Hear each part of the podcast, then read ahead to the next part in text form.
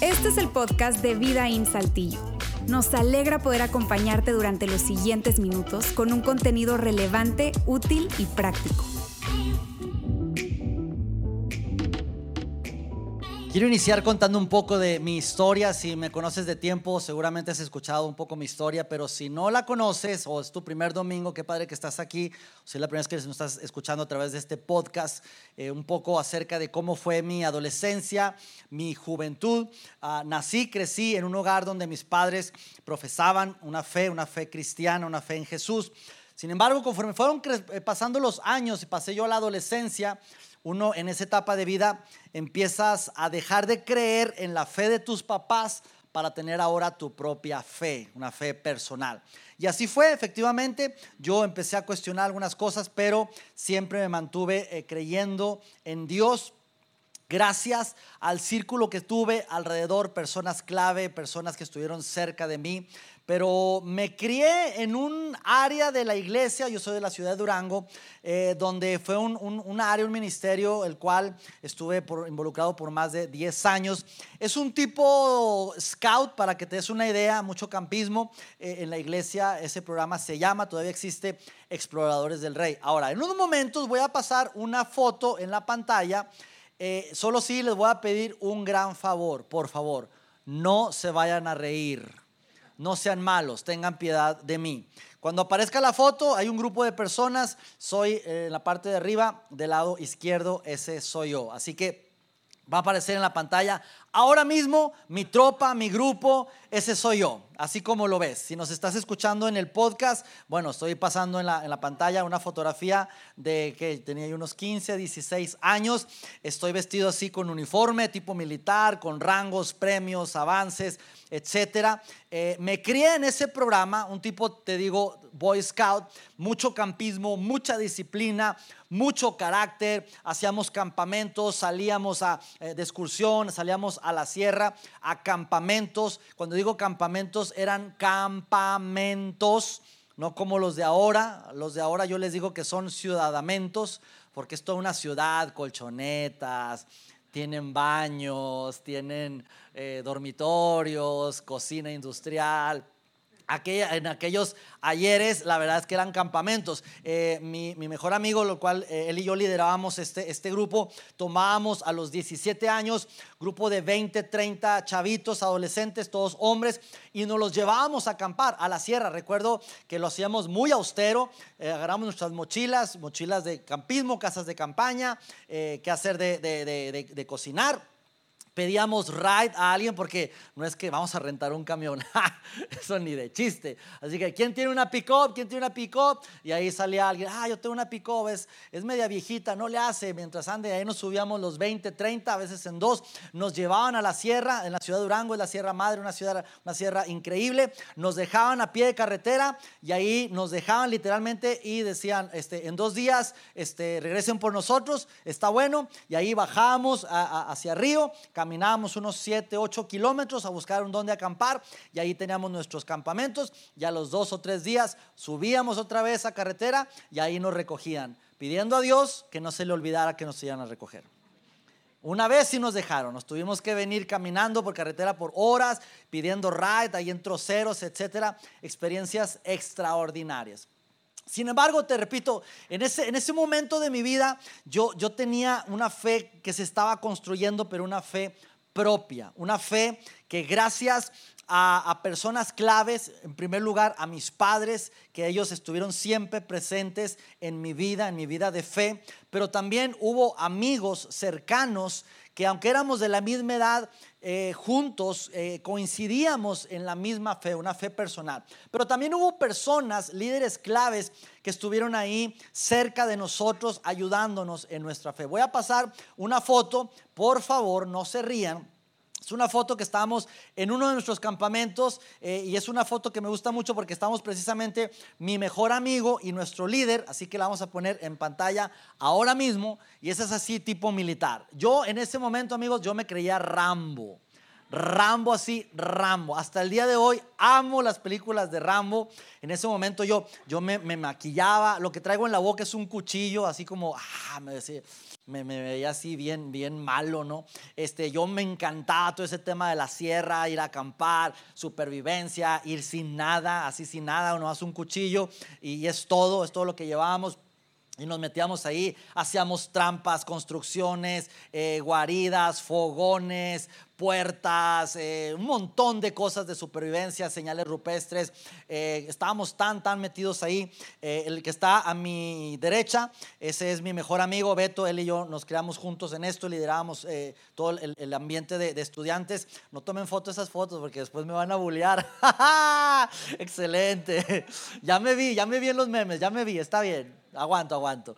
Este, y la persona que está al, lado, eh, él se llama Héctor, una de las personas que estuvo cerca de nosotros, cerca, cerca de nosotros también en cuanto a todo este tema de, la fe. En ese momento, en, aquellos eh, entonces, la verdad es que no había mucha opción en cuanto, a, en cuanto a una fe propia. La verdad es que no había tanta información como la hay el día de hoy. Eh, no había tanta presión como la hay el día de hoy. Simplemente había pocas opciones, había poco cuestionamiento y esas personas fueron claves para mi fe, mi carácter, mi disciplina, que hasta el día de hoy, yo te puedo decir, gracias a eso y gracias a ellos, hoy yo vivo una vida con una fe sólida y una vida propia. Ahora, no sé cuál sea tu situación actual, no sé cuál sea tu trasfondo, tu historia personal.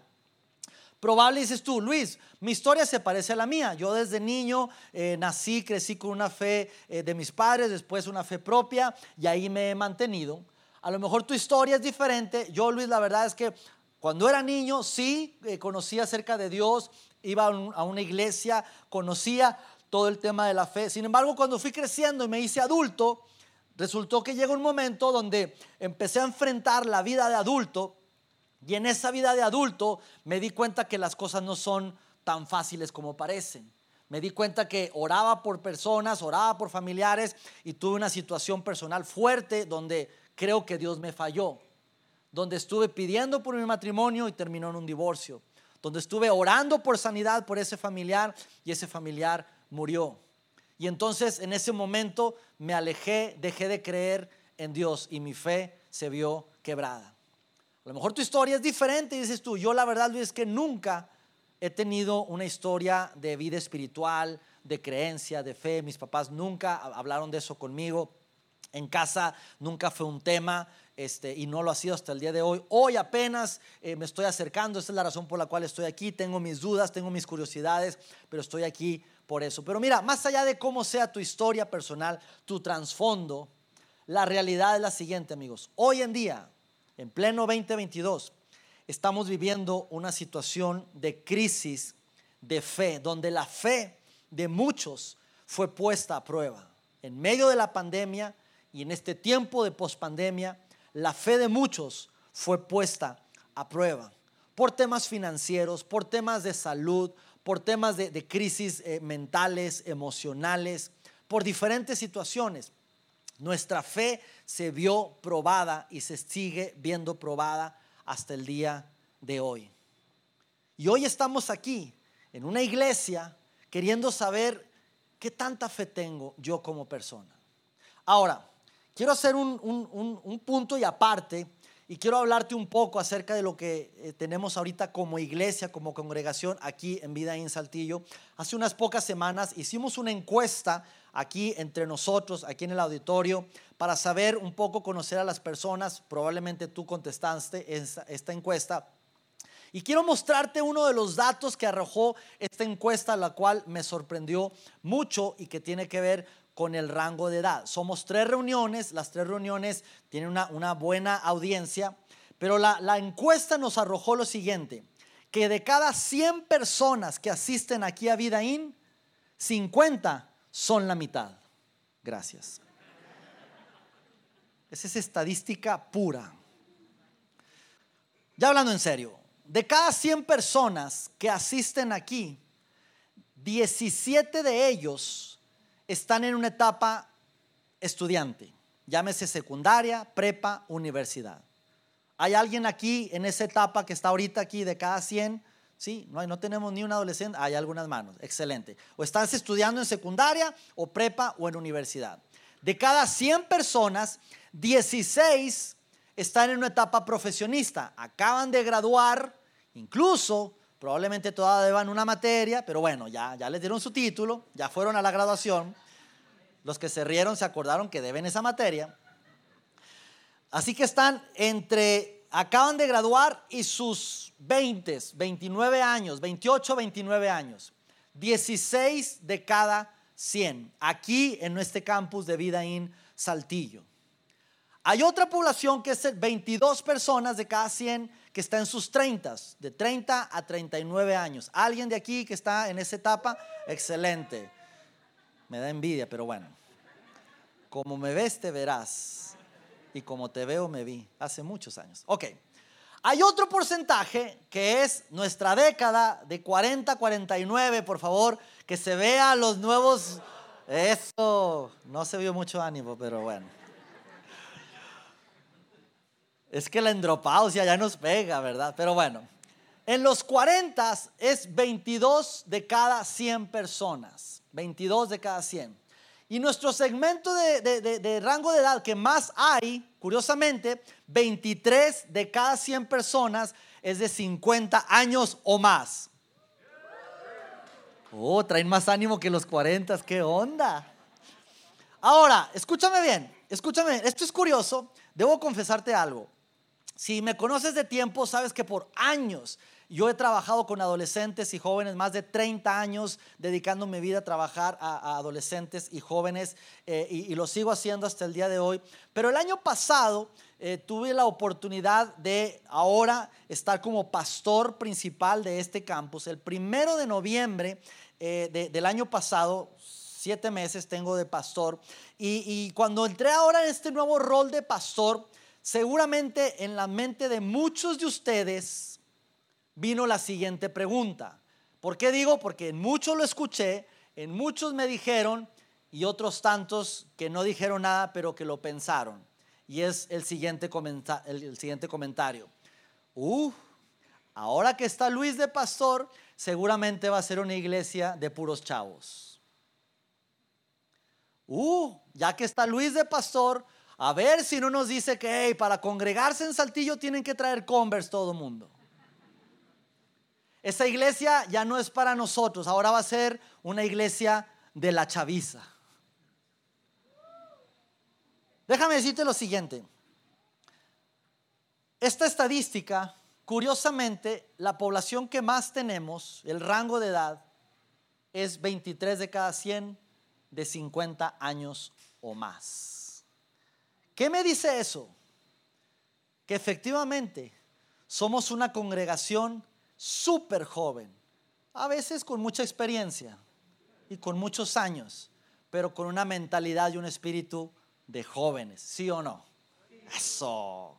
Ahora, si te fijas, estos rangos de edad son, por así decirlo, muy balanceados.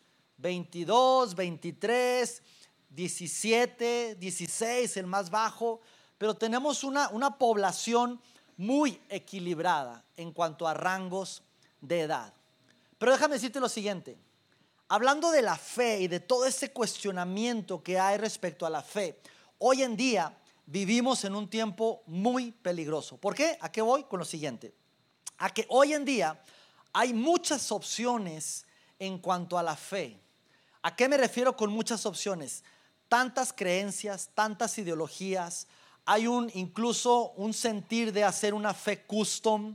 Hoy yo puedo hacer mi religión, si me permiten la palabra, mi fe en el sentido de sí, creo en Dios, pero esto de esta religión me ha funcionado, esta ideología también la adapto porque me gusta, esto de Dios no me gusta porque eso como que no es para mí, solo tomo esto y agarran de aquí, de acá y de acá y hacen su propia ideología, su propia fe, su propia religión, que es una fe totalmente custom. Y eso amigos es tan peligroso. Hoy en día hay una presión social como nunca antes. Una presión social donde amigos, compañeros, eh, compadres, eh, lo que sea, están o presionándonos de decir, ¿cómo que crees eso? Ay, no inventes, eso es ridículo, eso es retrógrada, eso ya no se usa. O, ¿cómo que no crees en esto? Esto es lo de hoy, esto es lo de la moda, esto es la cultura de hoy, esto es lo más relevante. Y hay esa presión de, de otras personas que de alguna manera nos, nos hacen sentir que lo que estamos creyendo no es tan sano o podemos construir algo de nuestra propia fe. Hay una presión tan impresionante de, esa presión social, pero no solamente social, sino de tendencias, de modas, influencers, youtubers diciendo, esto es, lo, esto es la moda, esta es la nueva religión. Y salen religiones, salen creencias, salen un montón de cosas. Hay una presión cada vez más fuerte de contrapuntear la ciencia con la Biblia y decir, mira, esto, esto, esto no, no, se va. Según la ciencia es esto y según la Biblia es esto. En fin, hay tanta, tanto peligro, tanto peligro que está atacando a una fe de las generaciones. Pero en medio de todo esto, hay una generación que su fe está en mucho peligro. Y que si nos descuidamos, amigos, la fe de la siguiente generación se puede ver afectada. Y yo, como pastor actual de este campus, yo no quiero que en 20 años, no me veo yo aquí predicando a los casi 70 años y teniendo una iglesia celebrando el 38 aniversario de Vidaín y yo aquí en plataforma. Yo no quiero ver esa imagen que voy a poner en la pantalla.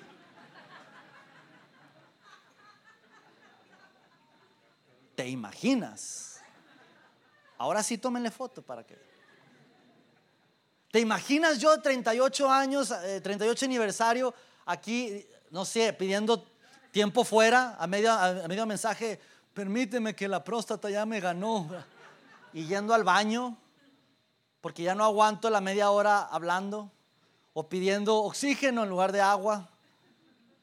No quiero una iglesia con 6, 8, 10 personas ya mayores durmiéndose y siendo los mismos nosotros cuando la, la siguiente generación está perdiéndose.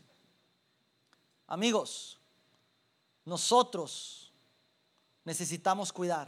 ¿Por qué? Porque la fe de la siguiente generación está en peligro. La fe de la siguiente generación está en peligro. Nosotros como adultos, como quiera, ya tenemos una convicción, una creencia, tenemos ya nuestro, nuestro criterio desarrollado, pero la fe de la siguiente generación, nuestros adolescentes, nuestros jóvenes, se está construyendo ahorita. Ellos están viendo en qué creer.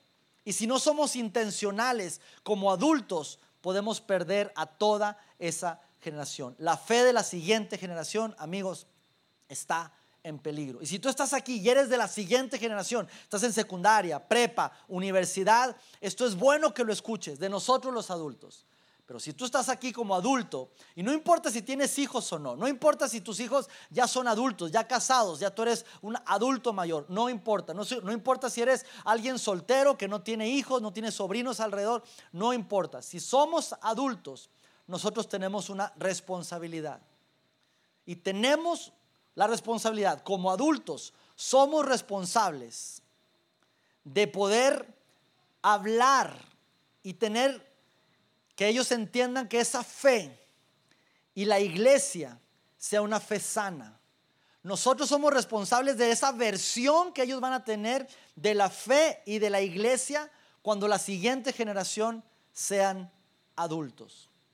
En 20 años, los que son ahora niños, adolescentes, jóvenes, ¿qué versión van a tener de la fe? Van a tener la versión que nosotros les hayamos dejado como legado. Así que la pregunta en esta tarde es, ¿cuánto vale la fe de la siguiente generación? ¿Cuánto vale la fe de la siguiente generación? ¿Qué estamos dispuestos tú y yo como adultos a hacer con tal de alcanzar la siguiente generación y que la siguiente generación no se pierda? ¿Sabes? Si vemos la historia encontramos un momento similar al que estamos pasando el día de hoy.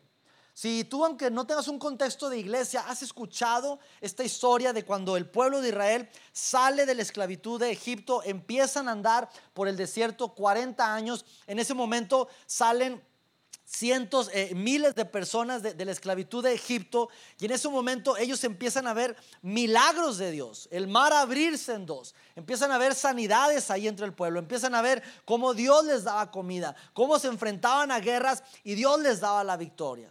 Sin embargo, conforme fueron pasando los años, esos, esos primeros eh, adultos que fueron muriendo en el desierto, todos ellos se fueron muriendo.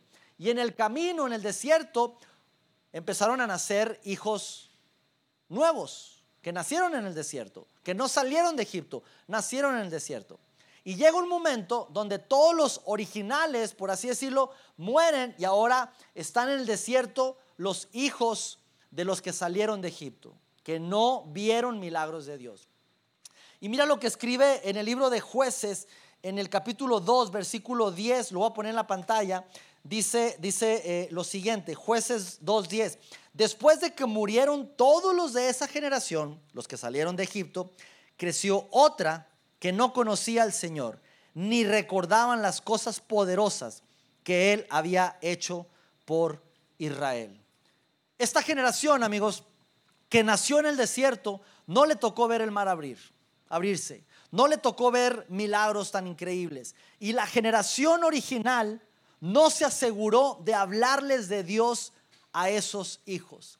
Y llega un momento donde esos hijos nacidos en el desierto ya no tenían una fe, no creían en Dios, no lo conocían. Y fue históricamente el momento más fuerte y más oscuro donde la nación de Israel tenía problemas, tenía crisis, se enfrentaban a guerras y perdían, había un, desastre en cuanto a los reyes, en cuanto a, los jueces de, de esa época, porque esa generación, amigos, no tenía a Dios en sus vidas. Y si nosotros no somos intencionales, podemos perder a la siguiente generación que viene tras nosotros. Cuando estemos en el 2035, en el 2042, cuando tú y yo ya no estemos aquí probablemente, ¿qué le vamos a dejar? ¿Qué versión de iglesia? ¿Qué versión, perdón, qué versión de fe vamos a dejar a nuestros hijos cuando ya no estemos aquí? ¿Cuánto vale la fe de ellos? ¿Cuánto vale la fe de la siguiente generación? Quiero hablarte de cuatro cosas que podemos hacer, que valen la pena hacer por la siguiente generación. Número uno, vale la pena anclar su fe con la persona y la resurrección de Jesús. Si tienes tiempo aquí en vida, nos has escuchado decir, nuestra fe está basada en un hecho histórico, que es la muerte y resurrección de Jesús. La siguiente generación, estos jóvenes y adolescentes que hoy en día están viviendo, ellos están metidos en las escuelas, están metidos en las universidades y ahí sus amiguitos les dicen algo como, ay, ¿a poco tú crees que un cuate le pegó así al mar y se abrió en dos? Ay, no inventes. Y un adolescente puede decir, ah, caray, pues no sé. ¿A poco tú crees que, que, un cuate este, estaba ahí y lo aventaron al mar y llegó una ballena y se lo tragó y estuvo tres días adentro de esa ballena y luego lo vomitó y salió vivo? ¿En serio crees eso? ¿No se habrán confundido con Pinocho? Similar, ¿no? Esa historia. Y entonces el adolescente o el joven puede decir, ah, caray. Y entonces empiezan a cuestionar cosas ¿Tú crees que según la historia Josué oró y que el sol se detuvo para que el día durara más y ganara una guerra? No inventes. Esas cosas como que no tienen lógica.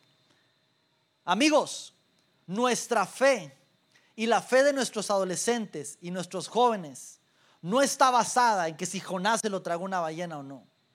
Nuestra fe, lo que creemos, no está basada en si se abrió el mar en dos o no. Ahí no está el sustento de nuestra fe. Nuestra fe está anclada en lo que escribieron biógrafos, personas que estuvieron en esa época, como Mateo, como Lucas, como Marcos, el mismo Juan, diciendo, hubo un hombre que predijo su muerte, que dijo que iba a morir y cómo iba a morir, y que a los tres días iba a resucitar. Y ese hombre, así como lo dijo, así sucedió. Y a los tres días resucitó como tal lo había dicho. Y más de 500 personas lo vieron. Y eso es algo irrefutable. Así que mi fe no está basada en que si el mar, el mar se abrió, que si la ballena se tragó a alguien o no. Mi fe está basada en ese hecho histórico. Que por cierto, ese hombre que predijo eso, habló de esos acontecimientos pasados. No estoy diciendo que no sean verdad o no, pero mi fe no está basada en eso.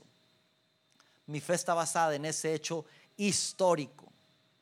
Y nosotros tenemos que hablar a nuestros adolescentes y jóvenes, anclar su fe en ese hecho histórico, en ese hecho histórico, que no solamente está escrito en lo que hoy conocemos como la Biblia, recordando que los primeros 400 años de que Jesús murió y resucitó, en adelante no había Biblia, no existía este libro, existía solo el Antiguo Testamento, la ley.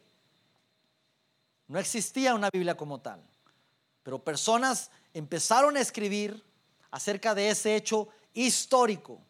Incluso escritores fuera de los libros que están en la Biblia hablan de, ese hecho histórico. Así que un adolescente y un joven puede decir, pues mira, no sé mucho de biología, eso de que se hizo un barcote grandote y flotó y que se han descubierto las tablas del arca de Noé. No, la verdad es que no sé mucho de eso, de arqueología, de todo eso. Lo que sí sé es que mi fe está basada en un hecho histórico. Y si tú te atreves a cuestionar eso, entonces, amiguito, creo que no estás bien informado porque ese hecho histórico es irrefutable. Yo creo en la persona que dijo cómo iba a morir y que iba a resucitar y resucitó. Debemos anclar la fe de la siguiente generación en la persona y la resurrección de Jesús. ¿Cuánto vale la fe de la siguiente generación? La fe de la siguiente generación vale cambiar nuestro énfasis, amigos, en ser un creo en Jesús a sigo a Jesús. De ser un creyente de Jesús a convertirse en un seguidor de Jesús. Y aquí también entramos tú y yo, déjame decirte. ¿Por qué? Porque si salimos a la calle, si vamos al centro, si hago una encuesta entre la gente y hacemos la pregunta, oye, ¿tú crees en Jesús? Yo creo que más del 90% de las personas dirían, sí, yo creo en Jesús. Sin embargo, amigos, creer en Jesús no basta. Creer en Jesús es simplemente un punto de referencia. Todo mundo, muchas personas creen en Jesús. Pero creer en Jesús no va a ser un cambio en tu vida. Tan solo con el hecho de creer en Jesús no va a producir ningún cambio en la vida. Estoy seguro que todos los que estamos aquí creemos que si nos alimentamos bien y hacemos ejercicio, vamos a tener una vida más saludable. El 100% de los que estamos aquí creemos eso. Buena alimentación y buen ejercicio nos va a ayudar en nuestra salud física. Pero si en 20, 30 años, yo te pregunto, ¿tú crees que el buen ejercicio y la buena salud ayudan para tener un buen estado físico? Probablemente tú enfermo me digas, sí, yo siempre he creído eso. Pero el hecho de creer no te va a hacer ningún cambio. Hay que hacer, hay que obedecer. Así que el hecho de creer no basta. Si yo creo en el ejercicio y la alimentación, yo tengo que hacer. Lo mismo sucede con el cristianismo. El cristianismo hoy en día es como que, ay, yo, yo soy de Durango, yo soy cristiano, yo soy americanista. Simplemente es un decir que no cambia vidas, amigos. Si tú le preguntas a un joven, oye, ¿tú qué crees? Yo creo en Jesús. Ay, qué padre, es un cristiano. Eso es simplemente un punto de referencia. Eso no cambia vidas. Tenemos que retarlos y tenemos que retarnos, no solamente a creer en Jesús, sino a seguir a Jesús. Porque el seguirlo a Él, el obedecer a Él, hace un cambio de vida. Nosotros aquí en vida usamos una frase que es como una garantía y es la siguiente. Seguir a Jesús mejorará tu vida y te hará a ti mejor para la vida. Seguir a Jesús, no creer en Jesús solamente. Si tú sigues a Jesús, si tú crees en Él, obedeces lo que Jesús dice, entonces tu entorno va a cambiar, va a ser mejor tu vida. Pero también a ti te va a ser mejor para la vida. Porque a veces la vida nos juega sus reveses. A veces hay crisis, hay conflicto, hay situaciones. Y seguir a Jesús nos ayuda como personas a ser mejores para poder enfrentar la vida. La adolescencia, la juventud, es una etapa donde se toman muchas decisiones. Y seguir a Jesús, no solamente creer, seguir a Jesús les va a ayudar a cometer el menos, la menos cantidad de decisiones malas posibles, los menos errores posibles para poder tener una adultez más sana. Seguir a Jesús es lo que marca la diferencia, no solamente creer. ¿Cuánto vale la fe de la siguiente generación? Vale involucrarlos en el servicio lo más pronto posible. Y eso te digo con mucho orgullo, aquí en Vidaín Saltillo, históricamente hemos involucrado a personas en servir desde temprana edad. Hemos tenido incluso niños de 8, 10 años contando historias con los kids, dando la bienvenida en nuestros ambientes de niños, adolescentes siendo mentores de niños, jóvenes sentados en un tapete mentoreando a otros adolescentes, dando la oportunidad. Tenemos a veces adolescentes de 13, 14, 15 años en áreas de, producción, ahí frente a una computadora, frente a una consola, 14 años. Y tú los ves y dices tú, no inventes, le va a picar un botón que me va a borrar todo está tomando ese refresco arriba de la consola? ¿Está haciendo media o está jugando Fortnite? Lidiamos con eso todo el tiempo. Pero sabes que como iglesia le hemos apostado a la siguiente generación. Al principio de la reunión escuchaste y a mitad de la reunión a Mariana, una chica que tiene aquí más de 10 años, tiene más de ocho años sirviendo en diferentes áreas. Hoy, a sus 25 años, es la directora de todo nuestro ambiente de estudiantes. 25 años. Nuestra directora de adolescentes de secundaria, 22 años dirigiendo todo el ambiente de secundaria. Pero sabes, ellas tienen entre 8 y 10 años de experiencia sirviendo. Recuerdo en, cuando estaba liderando yo al frente un momento donde el promedio de edad de todo mi equipo era 17 años y medio, de todo el equipo. Y pudo, pudo haber sido 15 años, pero estaba yo de 30, entonces ahí se desajustó el promedio. Pero creemos en las siguientes generaciones, amigos. Hay que apostar con ellos, hay que confiar en ellos. Te voy a garantizar algo, adultos, te quiero una garantía de entrada se van a equivocar, la van a regar, te lo garantizo. Van a tener errores. Abracemos eso. Con mucho gusto lo abrazamos. Y estaremos ahí para decirles, no te preocupes, yo salgo al quite por ti, yo digo que, que, fue un error, yo doy la cara por ti. Vemos cómo lo resolvemos, vemos cómo lo pagamos, pero sigo confiando en ti, sigo creyendo en ti. Cuando ellos se involucran a servir, ellos agarran un sentido de responsabilidad impresionante. Ellos empiezan a, crear comunidad entre ellos con su equipo de servicio.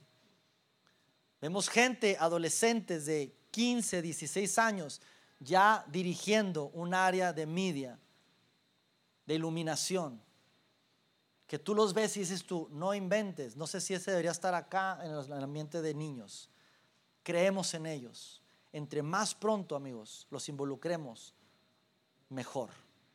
¿Cuánto vale la fe de la siguiente generación? Vale la, pena, el esfuerzo y la inversión en nuestros ambientes de estudiantes. como iglesia, ahorita hace rato Mariana, la directora de estudiantes, se paró aquí simplemente para dar las gracias. Y a lo mejor tú escuchaste y dices, pues gracias de qué? De verdad, gracias, porque, porque muchos de ustedes se han unido financieramente y mucho de lo, que se, de lo que se recoge aquí, de lo que se invierte, lo invertimos en nuestros ambientes de la siguiente generación. Mes con mes asignamos un buen presupuesto para la operación. Eh, invertimos en, en entrenamientos, capacitaciones con los mentores. Acabamos de invertir un dineral en este próximo campamento que viene para estudiantes. No sé cuántas becas pudimos dar, asignar y recursos meter a este campamento. ¿Por qué? Porque no solamente hablamos de hay que creer en ellos, sino donde está el tesoro, ahí está tu corazón. Y ahí hemos invertido mucho dinero en ellos. Y lo seguiremos haciendo. Hubo alguien que escuché una vez que dijo lo siguiente, un pastor, pastor ya mayor, por cierto, arriba de sus sesentas, dijo lo siguiente, estoy dispuesto como pastor mayor a perder esta generación de adultos con tal de alcanzar la que sigue.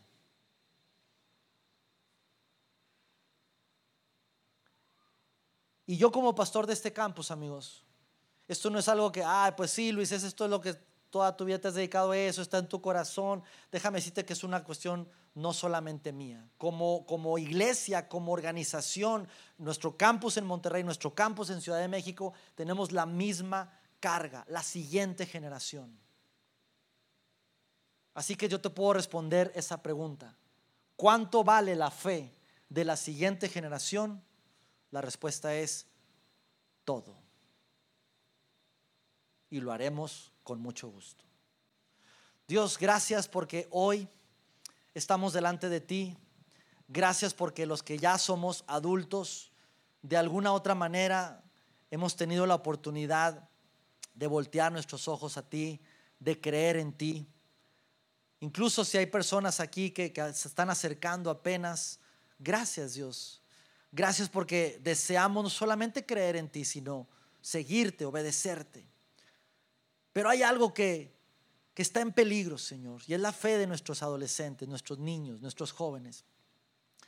Y no queremos ser descuidados, sino queremos ser responsables, porque en los próximos años nosotros ya no estaremos aquí. Vamos a morir los adultos.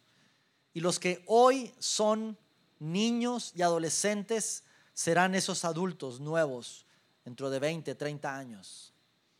Y queremos asegurarnos, Dios, que esta generación pueda tener una fe sana, una fe sólida, una fe cimentada en tu muerte y resurrección, Jesús. Ayúdanos a poder ser diligentes, poder ser buenos mayordomos de los recursos, del tiempo, de nuestros talentos y poder apostar a la siguiente generación. Estamos dispuestos, Señor, y aquí estamos en el nombre de Jesús. Amén. Amén. Que tengan una excelente tarde, amigos. Nos vemos el próximo domingo en nuestra nueva serie Voces. Nos vemos. Chao, chao.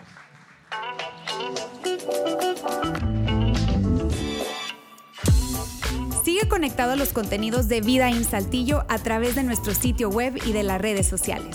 Muy pronto estaremos de vuelta con un nuevo episodio.